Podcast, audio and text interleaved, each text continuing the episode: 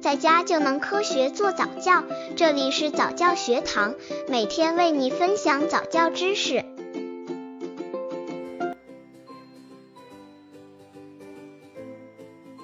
宝宝早教真的有那么重要吗？如果不早教，难道宝宝就落后了吗？都说宝宝二至七岁属于智力开发的黄金期，这个时候早教的话对宝宝成长大有好处。但是也有人表示，宝宝去早教中心，也就是几个小朋友在一起玩，这种教育对宝宝真的有帮助吗？而且现在早教课收费很高，到底宝宝早教真的有那么重要吗？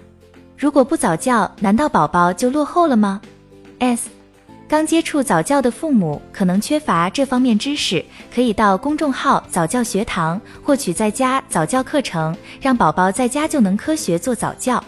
我们先看看宝宝上早教课的好处：一、课程内容可作为教养指导，早教不仅可以学习到语文、数学、外语等基础课程，还有轮滑、游泳、主持等内容。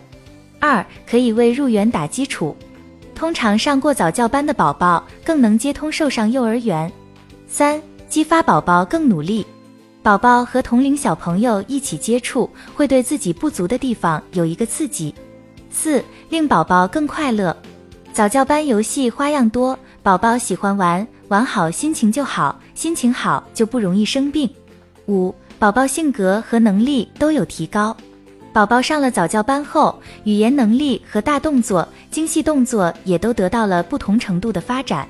虽然宝宝上早教班的好处很多，但是并不代表不上早教班就会落后。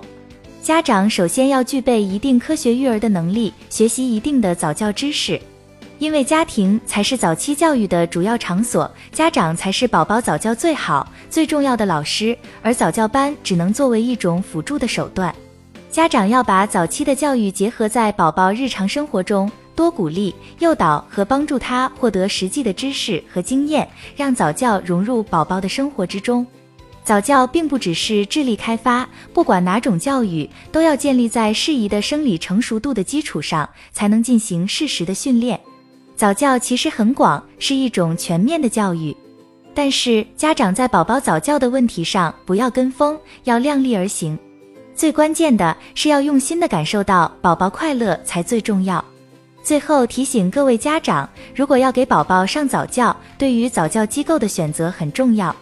先要了解他的教育理念是不是尊重孩子个性的发展，是不是有丰厚的理论功底与长期的教育实践经验。